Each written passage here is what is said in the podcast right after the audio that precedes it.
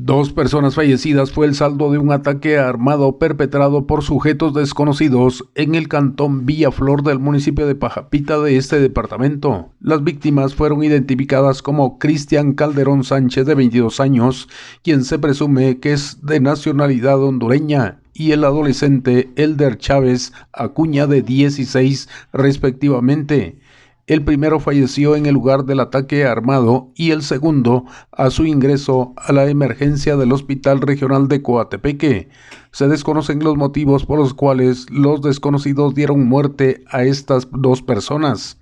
Familiares y vecinos lamentaron que en menos de ocho días se han registrado dos hechos armados que han dejado a cuatro personas fallecidas en el referido municipio.